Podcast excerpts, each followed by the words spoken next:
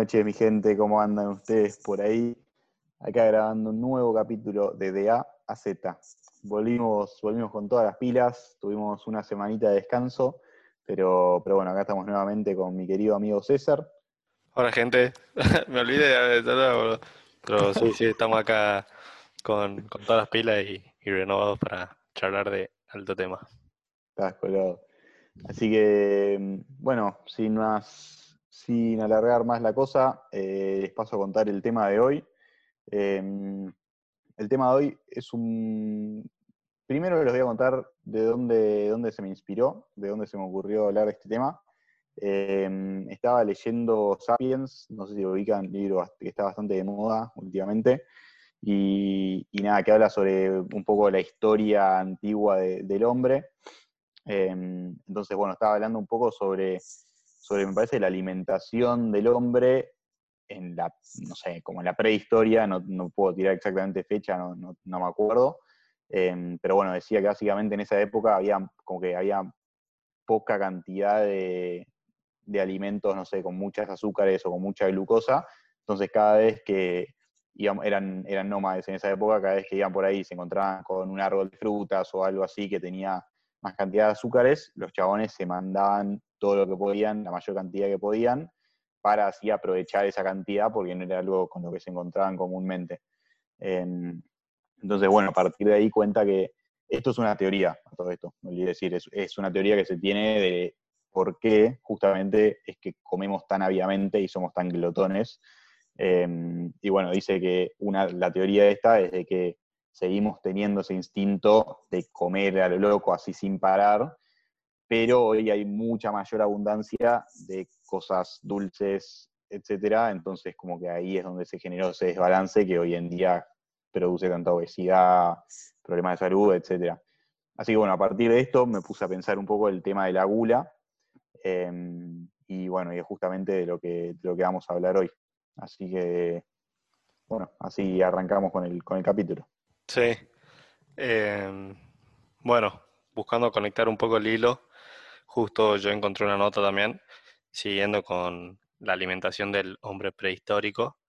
No va tanto por el, por el lado de la gula como tal, pero bueno, yo cuando empecé a buscar relacioné mucho la gula con el, el horario de la comida, que es el tema que voy a traer y la pregunta que te voy a hacer después. Em, pero bueno, por ahí la gula está muy relacionada como comer a deshorario no sé, son las, las 4 de la tarde que está entre el almuerzo y, el té y te clavas un, no sé, un pedazo de torta que había en tu verdadera.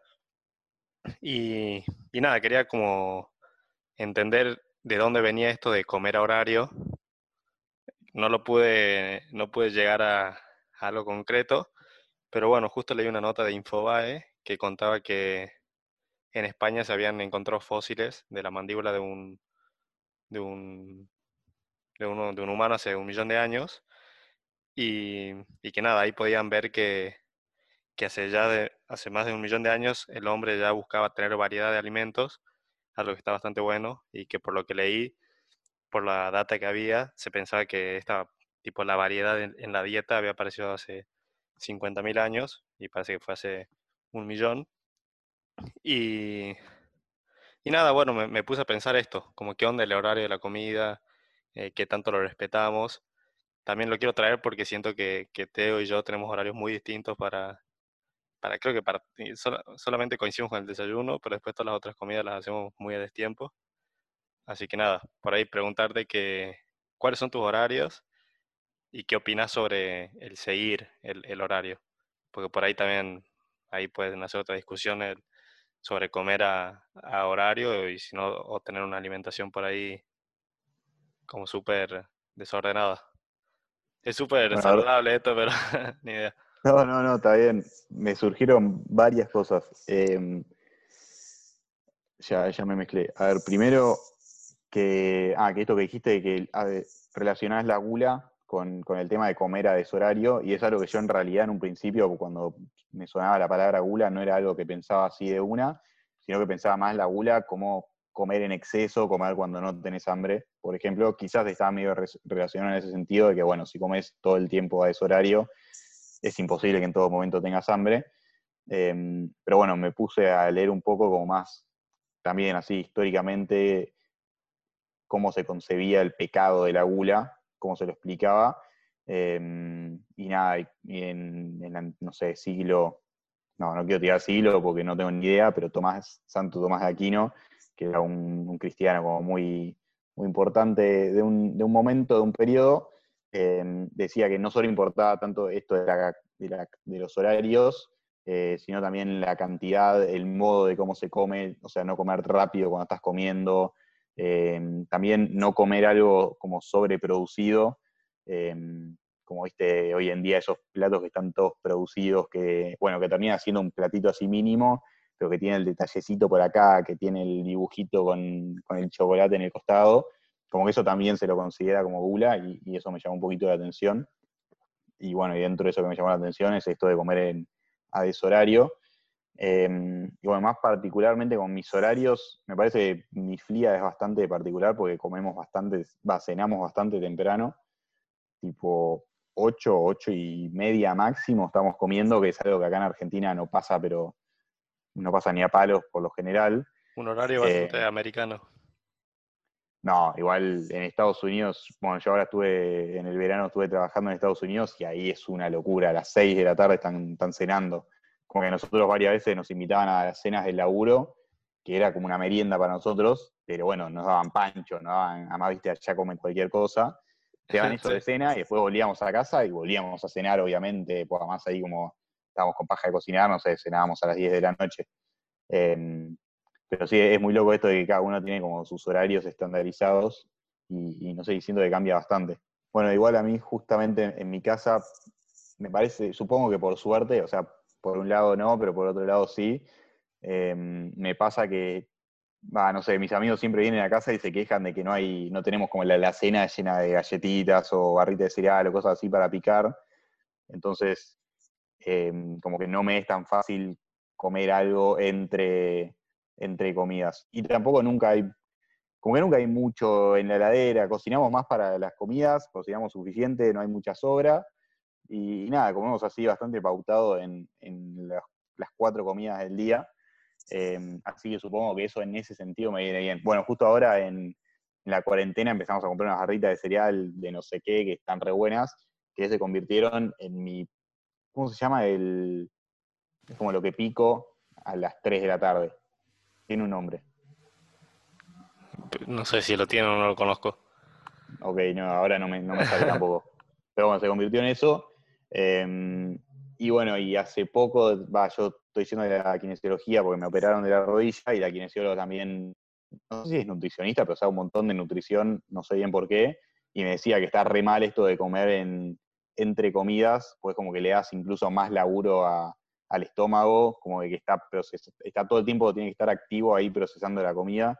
Em, en cambio, si comes al mediodía, después lo dejas descansar un rato, después comes a la tarde, es como que no, te, no le requerís tantas, tu estómago no requiere tantas energías, entonces vos tenés más energías para hacer cualquier otra cosa. En cambio, si todo el tiempo le das nuevas cosas para que esté digeriendo, digeriendo, ¿no?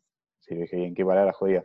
Para que esté digiriendo, digiriendo, Creo que sí. Qué jodido. la puta madre. Em, como que, no sé, te quita un poco de energías a vos. Sí, eh, bueno, justo también algo que estaba leyendo es que la importancia de, mantener los horarios es porque el cuerpo tiene como su, propio reloj y también dice que el cuerpo funciona de manera muy distinta, obviamente, como que cuando uno se va a dormir el, cuerpo apaga un montón de funciones cerebrales y no se está moviendo y, por lo que te he entendido es cuando usualmente digiere más comida. Pero bueno, es como que funciona muy distinto el cuerpo dormido y el cuerpo de noche a lo que funciona el cuerpo durante el día. Entonces es importante mantener el... yo no, lo que cuando yo empecé diciendo a lo que quería ir con el horario de la comida, eh, iba como algo más por ahí eh, social y cultural de por qué eh, al, al mediodía comemos algo algo salado, tipo, comemos ese tipo como un almuerzo y a la cena también, porque el desayuno es desayuno y se come más ese tipo de comida a esa hora, eh, cosa que no, que no pude encontrar.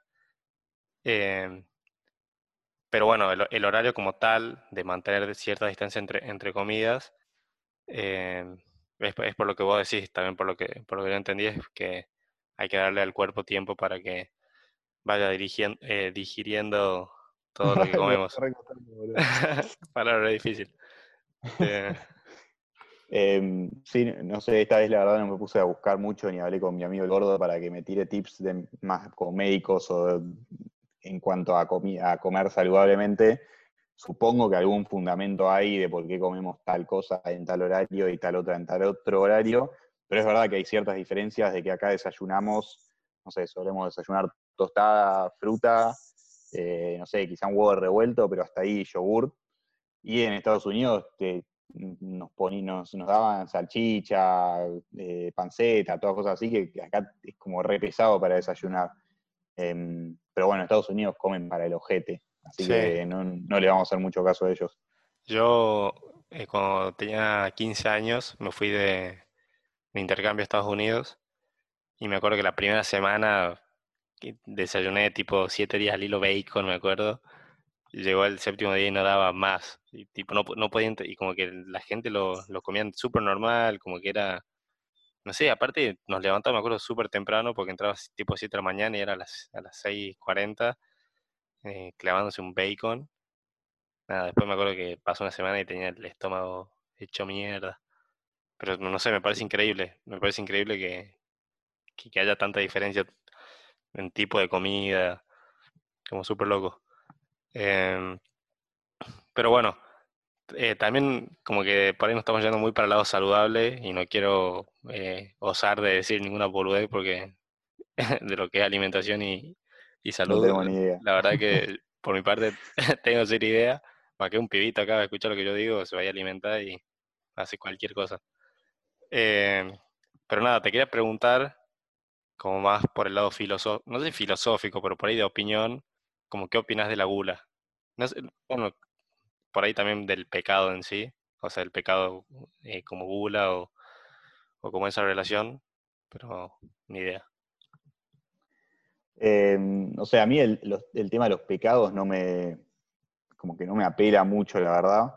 Eh, si pienso no comer tanto, no lo pienso tanto por un tema de pecado, de que hacer tal cosa está mal porque sí, sino que está mal más para mí. Que es verdad, viste, cuando te pasa que terminas de comer un asado, en los asados hay mucha gula, de que primero tenés la, tenés la proboleta, el chori, como que vas así las etapas, y tenés que completar todas las etapas. Entonces no importa tanto cuánto hambre tenés, sino que es más pasar cada etapa una por una y nunca le decís que no a la mollejita cuando sale después. Es como que vas pasito por pasito, entonces no te, no te das cuenta.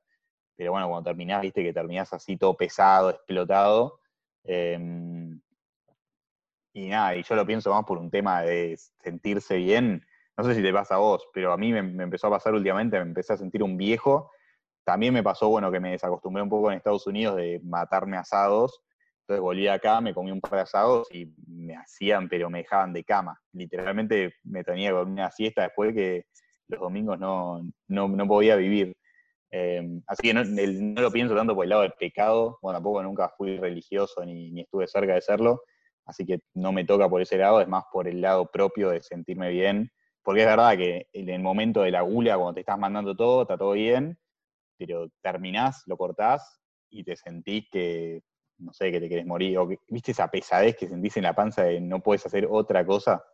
Sí, sí, eh, cuando, cuando comes pesado y a mí, me pasaba que, viste que por ahí dicen como que no te metas al agua después de comer porque te puede agarrar calambre, como que era más de ese, y sigo siendo, pero bueno, por ahí también por, porque soy más grande, lo siento un poco más, pero antes tipo comía y, ni pensaba en, o ni, ni detectaba el, cómo me había caído la comida, como que simplemente comía y después seguía mi vida.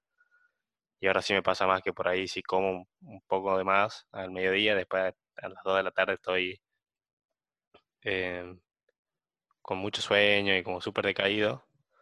Siento que por, ahí quizás eso en Buenos Aires no me pasa porque también es como que coméis y al toque ya estás como en movimiento otra vez. Y acá es como que, y bueno, también por la cuarentena es como que comes, estás en tu casa entonces como que este, no sé, el sueño o el decaimiento eh, es más fuerte. Pero bueno, siguiendo por la misma rama de la gula como algo más moral por ahí, a mí nunca me pasó de sentir que, que como de más o sí me pasa que soy el típico que a las 2 de la mañana va y se clava un chocolate, como que tengo esos horarios que me, que me agarra la lipotimia, como dice mi mamá. Em, pero por ahí con lo que yo cargué más y cargo más es como que soy una persona que suele dejar eh, comida en el plato. Y, y, obviamente está mal porque mm, hay gente que no come y estás dejando y estás desperdiciando, estás cocinando de más. Pero bueno, como que de ese lado de lo, de lo moral o de lo ético, como que me apela más el, el dejar cosas, dejar cosas por comer que el comer más. Bueno, sabes que justo el otro día, literalmente hace tres días, eh, estábamos con un amigo que también es fanático de la comida, le encanta comer, como a mí, a mí también soy, soy un gordo de alma. Em, y me, tipo, hicimos la pregunta, ¿alguna vez en tu vida dejaste sobra, tipo fuiste a comer a algún lado y te sobró comida? Onda, saliste a comer en un restaurante y te quedó algo en el plato. Y me puse a pensar y fuera de joda me parece que no me pasó nunca, menos una vez, que me la acuerdo patente, así que para que me la acuerde patente es como resalta un poco de que no me pasa nunca, que es que me estaba comiendo una pasta carbonara, tremendo, tremendo plato, que viste que es un plato re pesado, y yo siempre a las pastas le pongo mucho queso, yo como queso con pasta, siempre me joden los pies. Em, y bueno, y la pasta carbonara ya tiene como mucho la crema, el huevo, y ya tiene el queso, y nada, yo como un boludo me colgué, le puse más queso y se, terminó armando una pasta que era como una crema así de queso terrible. Y nada, me acuerdo que no lo pude terminar y dije, no, arruiné mi plato y me quería morir. Pero, pero es verdad que nunca, aparte de eso, nunca en la vida me sobró algo de, comida en el plato. Y, no sé, tampoco soy como muy consciente de eso, me parece hasta esa pregunta que me hizo mi amigo y hasta que vos trajiste el tema acá. Em, pero bueno, siento que es algo que pasa bastante de, no dejar comida en el plato. Quizás yo, a mí me apela más inconscientemente porque esto que te digo que nunca lo pensé tanto, pero las generaciones que pasaron por la guerra, siento que lo sienten mucho más. Por ejemplo, mi abuelo pasó por la Segunda Guerra Mundial y nada, le faltó comida en, un momento de la guerra. Y siempre era, bueno, mi abuela decía no dejen comida, como que dejar la comida ahí en el plato es pecado, pero mal, absoluto. Y ahora me pasa con mi otra abuela que está, viviendo acá en casa, que ella también dice exactamente lo mismo, de dejar comida en el plato de mal, nunca quiere que sobren cosas, nunca quiere que tiremos comida. Y siento que en, nuestra generación no sé si está tan como tan pensado así conscientemente de que dejar comida en el plato está mal. Quizás si lo pensás es más porque te lo enseñaron tus viejos o tus abuelos, pero, pero siento que es mucho más de esa generación pasada. Y bueno, y obviamente ellos nos lo, pasaron a nosotros, pero no sé si lo tenemos tan así pensado intrínsecamente como, como lo tienen ellos.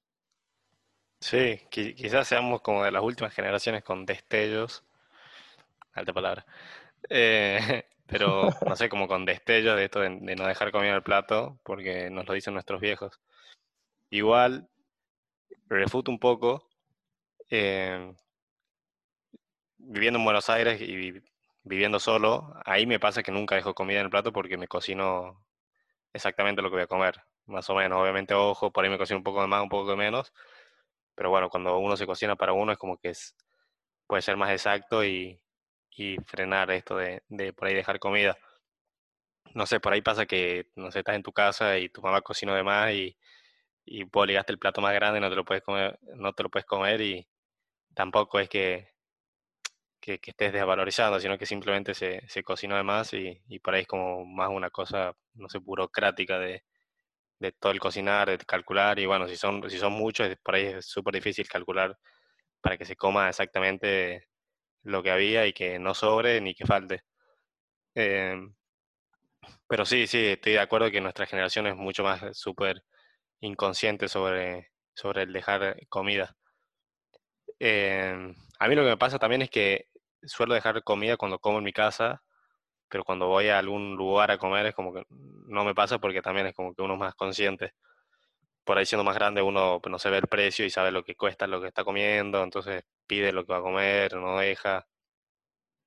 Pero sí, creo que en comparación tuya, no nada que ver. Tipo, este año por lo menos debo haber dejado comer el plato No, no sé, más de las que puedo contar. Y vos una en tu vida. sí, no, no, no, soy... Igual es, es muy loco porque yo siempre, o sea, siempre que como acá en casa, por ejemplo, o cuando comíamos, cuando viví estos tres meses en Estados Unidos, uno de los pibes de la casa es fanático de la cocina, estudia gastronomía, etcétera, y no sabes lo que cocina. Y ahí sí, siempre cocinábamos unas cantidades absurdas, porque además éramos nueve pibes en la casa y sí que era re jodido calcular cantidades. Pero bueno, siempre tratábamos de cocinar de más, porque nada, si no los pibes se ponían de mal humor, ¿viste? Y se quejaban que hoy no hay fideos, etcétera.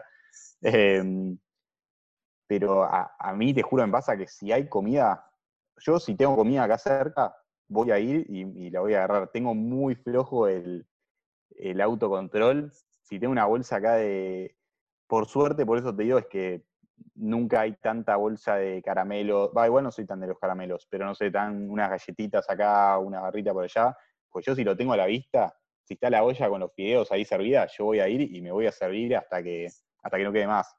Y no sé bien por qué es, pero, pero te juro, me sale esa cosa de comer y comer obvio me estoy tratando de controlar porque sí, después no cabe ninguna duda que termino, que termino explotado. Pero, pero bueno, por algo me dicen gordo. Sí, igual para los que conozcan a Teo solamente por la voz, no es gordo, pero tiene la, tiene la vida, tipo, le gusta tanto la comida que... no, aparte, no, cuento una, una intimidad.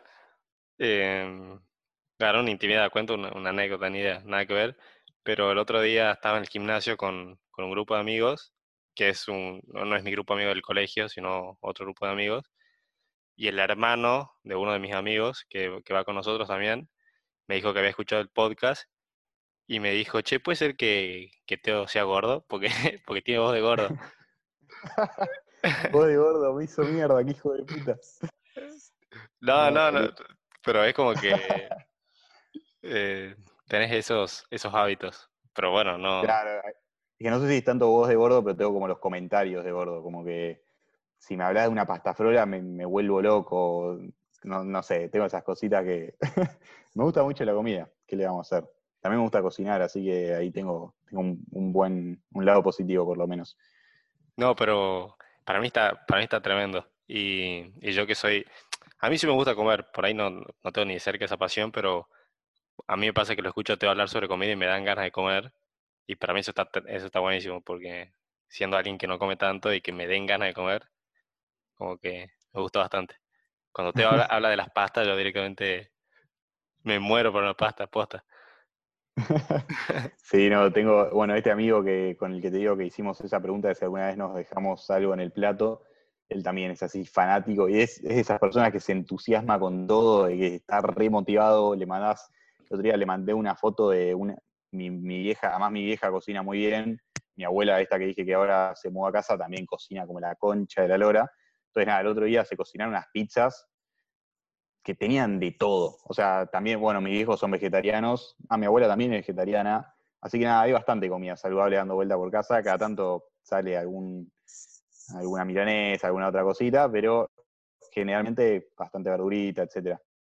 Como se mandaron unas pizzas que tenían absolutamente todos los vegetales del planeta, y nada, le mandé una foto a, mi amigo este y me contesta, no, no puedo creer, es una locura esa pizza, como todo re manija, y es como que nos, damos cabida a los dos y nos vamos incentivando y, nada, ahí se genera una, dupla muy linda de, motivación en cuanto a la comida. Em, pero bueno, encima esto de mi abuela que te digo que, que no le gusta que quede comida, que sobre comida o que quede comida en el plato, el problema es que a la vez te da un, no para de cocinar. O sea, está acá en casa. Por suerte te digo esto de que cocina cosas saludables, cocina mucha ensaladita, pero lo bueno es que son unas ensaladas que te volvés loco. Te mezcla manzana con apio, con remolacha y te saca una joyita que es, es increíble porque comes rico y saludable al mismo tiempo.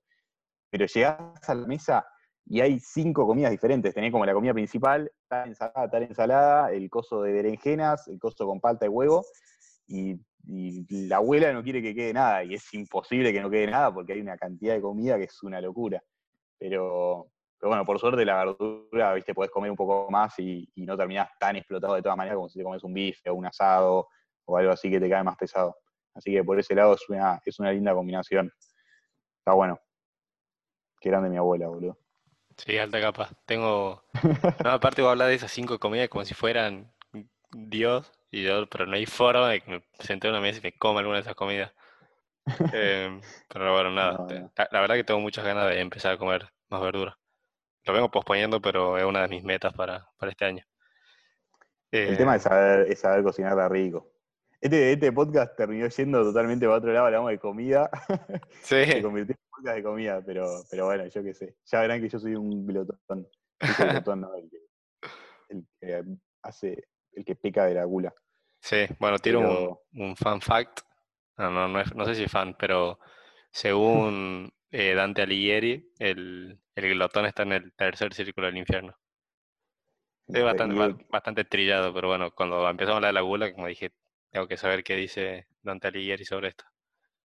Sí, sí, sí, yo esta vez en un momento lo leí, que bueno, quizá me. Porque no lo leí, pero en un momento en, en la universidad siempre hay como una novela del año, y hace no sé si dos años fue esa novela, entonces no paraba de escuchar esa novela, no la leí, pero nada, era todo el día escuchando de Dante Alighieri, yo qué sé. Pero bueno, decidí no ir para ese lado porque ya tengo el, el bocho quemado. Em, pero bueno, si querés con ese fan fact podemos ir a nuestro descansito, me parece que llevamos unos 20, 25 min y volvemos con más de, de A a Z. Sí, y me parece que se viene un buen segundo bloque. Buen segundo bloque, muchas anécdotas, ¿o no? A mí me quedan unas lindas anécdotas para contar, así que estamos motivados Mucha anécdota. Bueno, nos vemos Vamos. en un ratín. en 30 segundos.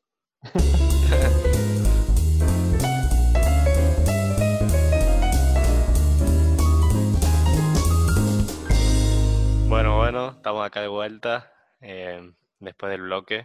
Eh, increíblemente el, el corte de hoy no duró 40 min, fue bastante corto. Eh, pero bueno, nada. mañana, mañana se juega golf tempranito, así que no nos podemos acostar tan tarde.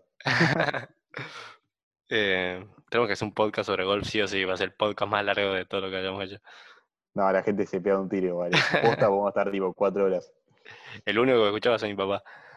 Eh, pero bueno, eh, volviendo al tema, me pareció que un buen tema, que, que obviamente lo charlamos contigo y dijimos este puede ser el, el tema clave del podcast. Mentira, no dijimos eso, pero le quiero poner emoción. Eh, pero nada, el tema del bajón, eh, nada, somos jóvenes, salimos de joda y después de la joda se bajonea, o quizás no. Eh, y ahí, eh, no sé, el tema que quiero sacar o la pregunta que, que quiero hacer. Eh, a mí me pasa, bueno, me pasaba que en Tucumán, eh, eso, yo cuando fui a Buenos Aires vi que muchas veces tipo dicen, vamos a mi casa a bajonear. Eso en Tucumán casi, casi no pasa, tipo cuando dicen, che, vamos a mi casa después de esto es para hacer el after y es seguir tomando. Tipo, hay una diferencia terrible. Em, pero nada, en Buenos Aires conocí que, que nada, había gente que, que invitaba después a su grupo de amigos a bajonear a sus casas. Y, y nada, en Tucumán a mí me pasaba que, me- que si salíamos un boliche y había un buen lugar cerca, como que después iba y te comía un sándwich de milanesa, muy característico de Tucumán también. Em, pero bueno, no, quería ir tan, a- tan para ese lado, pero bueno, lo- a lo primero que relacioné el bajón fue como una actividad grupal, más allá de, de si sea más común o no. Em, y bueno, a mí también me pasa que si vuelvo solo a mi casa no, no hay forma de que bajone nada, voy, voy directo a la cama y me clavo. Em, así que nada, quería saber tu opinión sobre el bajón, sobre como actividad grupal barra individual. Bueno, ya está viendo mi sonrisa, así que. Sí, bajonero nivel God. No, no, igual por esto que te dije que no suele haber mucha comida como así para picar en casa, mis bajones son jodidos. No soy una persona que bajonea mucho, pero cuando bajoneo, bajoneo, pero al carajo, boludo.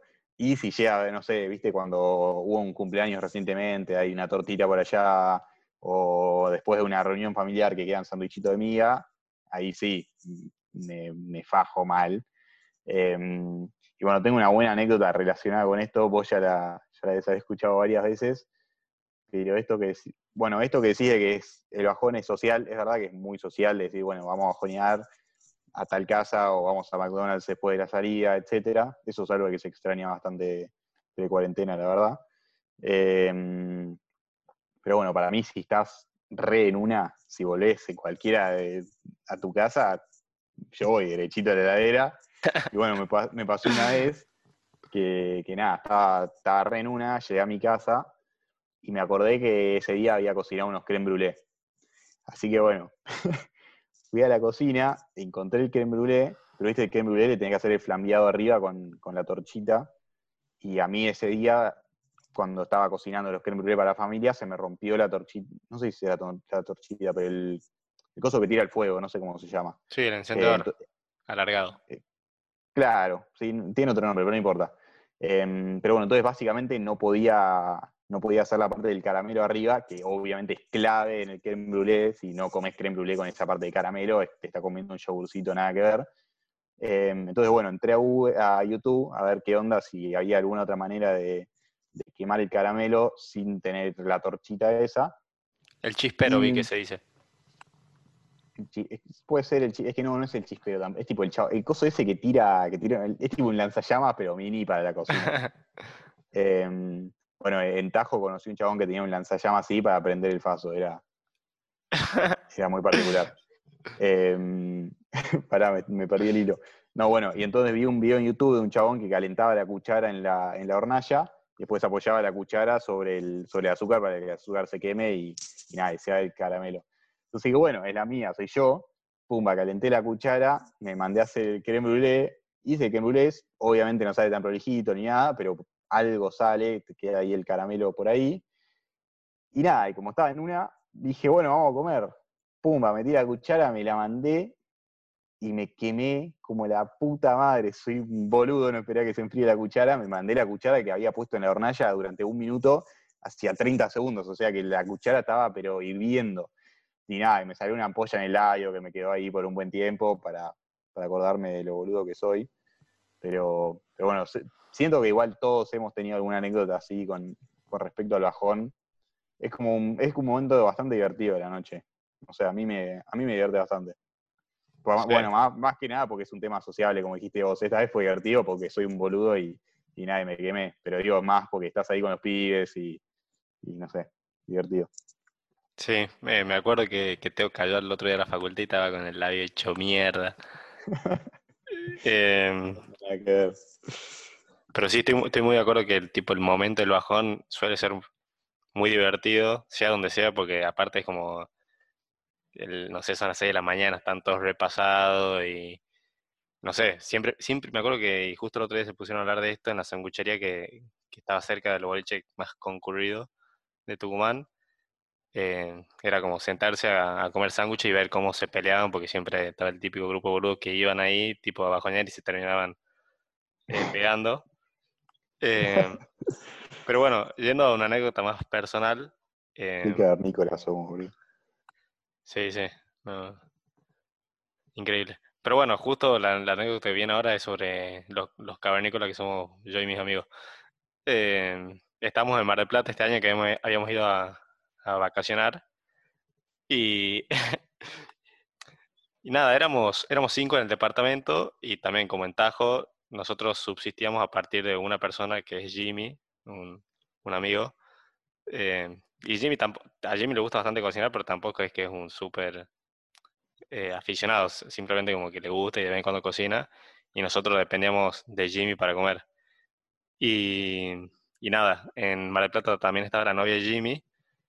Y me acuerdo, igual que estáis contando un poco más la, la, anécdota de Jimmy si estaba presente. Pero cuestión que nunca había comida porque solamente había comida cuando había que cocinar y cocinaba Jimmy. Y nunca había más nada porque estábamos con poca plata aparte.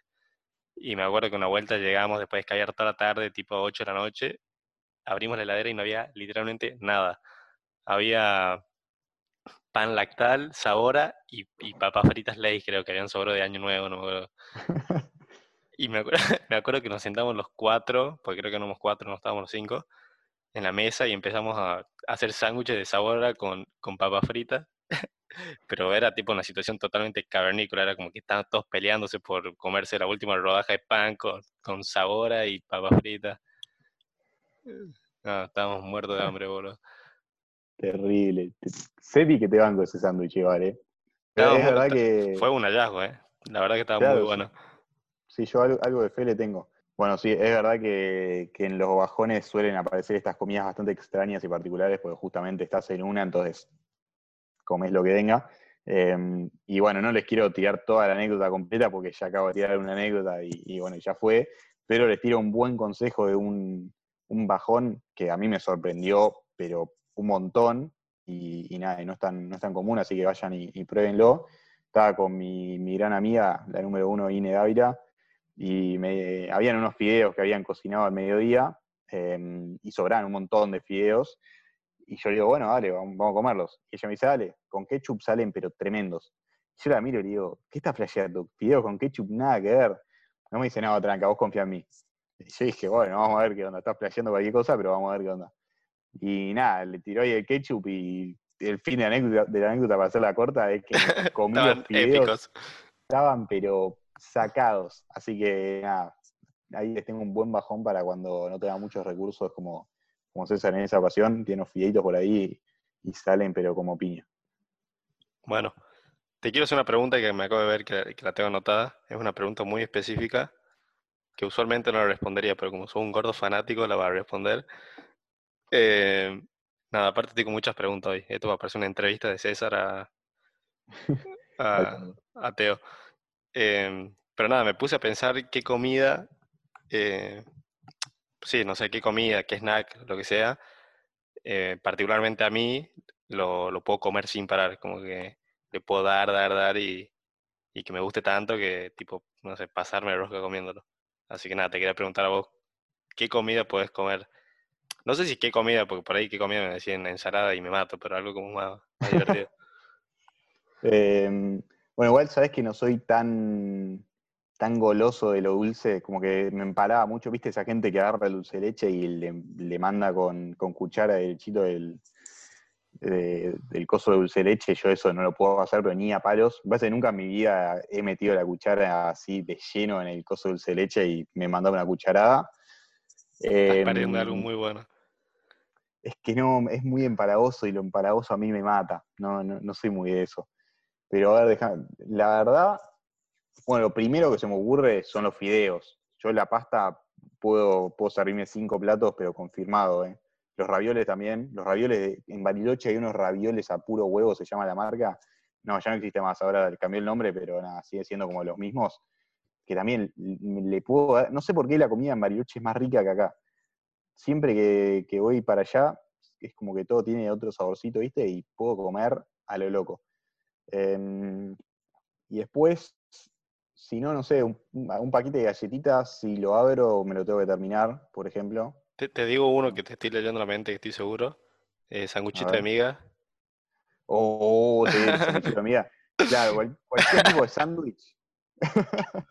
cualquier tipo de sándwich.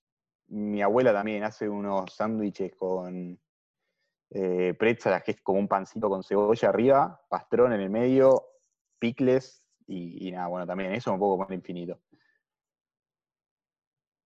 Tremendo.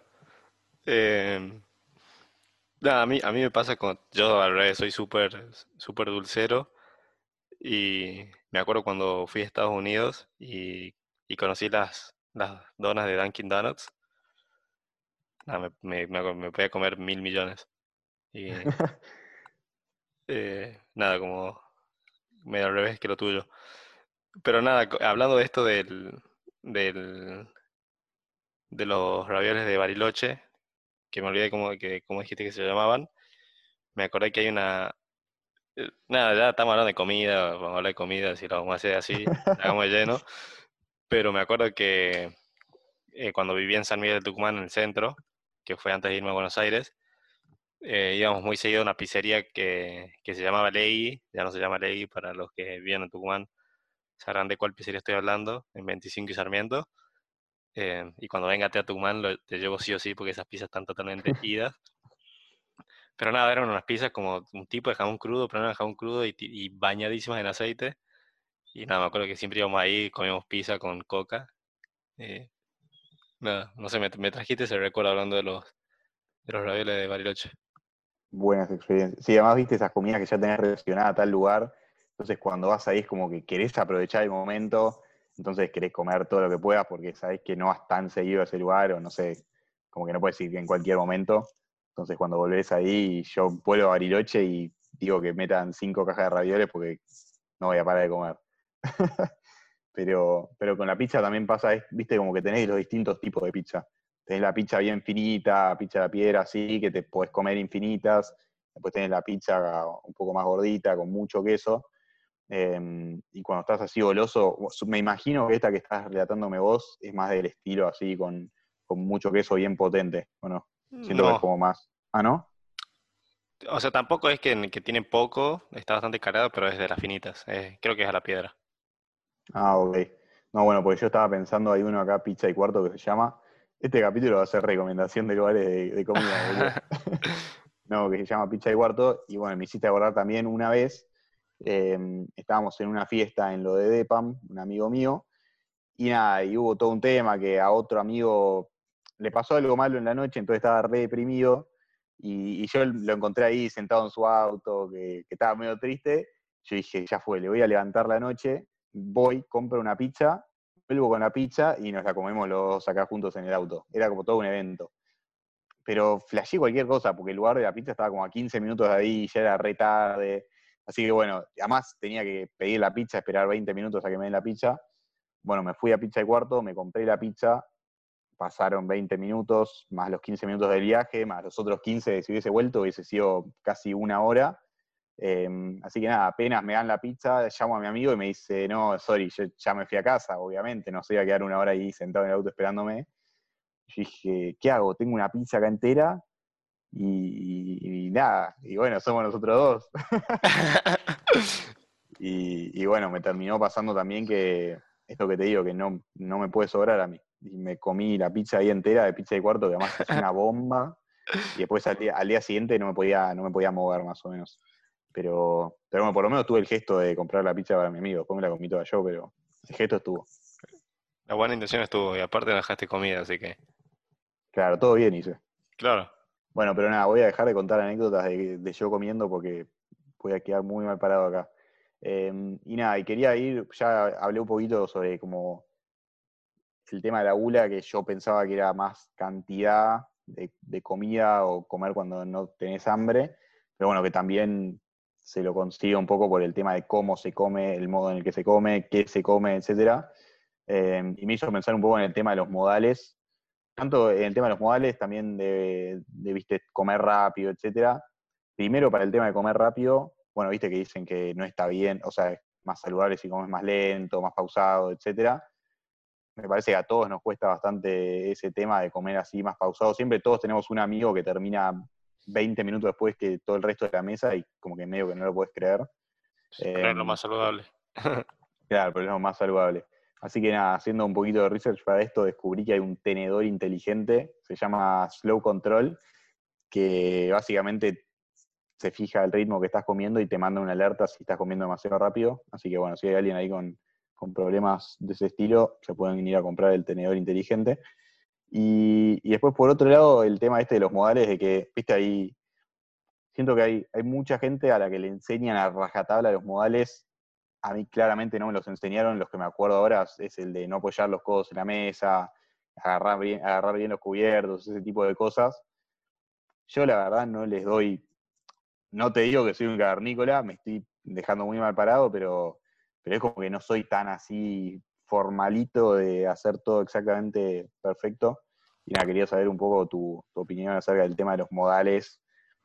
No te digo de tirarte a comer con la mano y toda la movida, pero, pero bueno, ¿hasta qué punto consideras que está bien el tema de los modales extremos? Eh, nada, igual quiero resumir lo que dijo Teo. O sea, Teo lo que quiso decir es que él agarra el tenedor como si fuera una espada. No, no, no, tanto no, tanto no. Em, pero sí, no, yo también, como que me enseñaron, mi, mi papá en algún momento se, se, quiso poner más jodido con el tema y la verdad que nunca le di mucha bola porque no me, no sé, no me interesa tanto.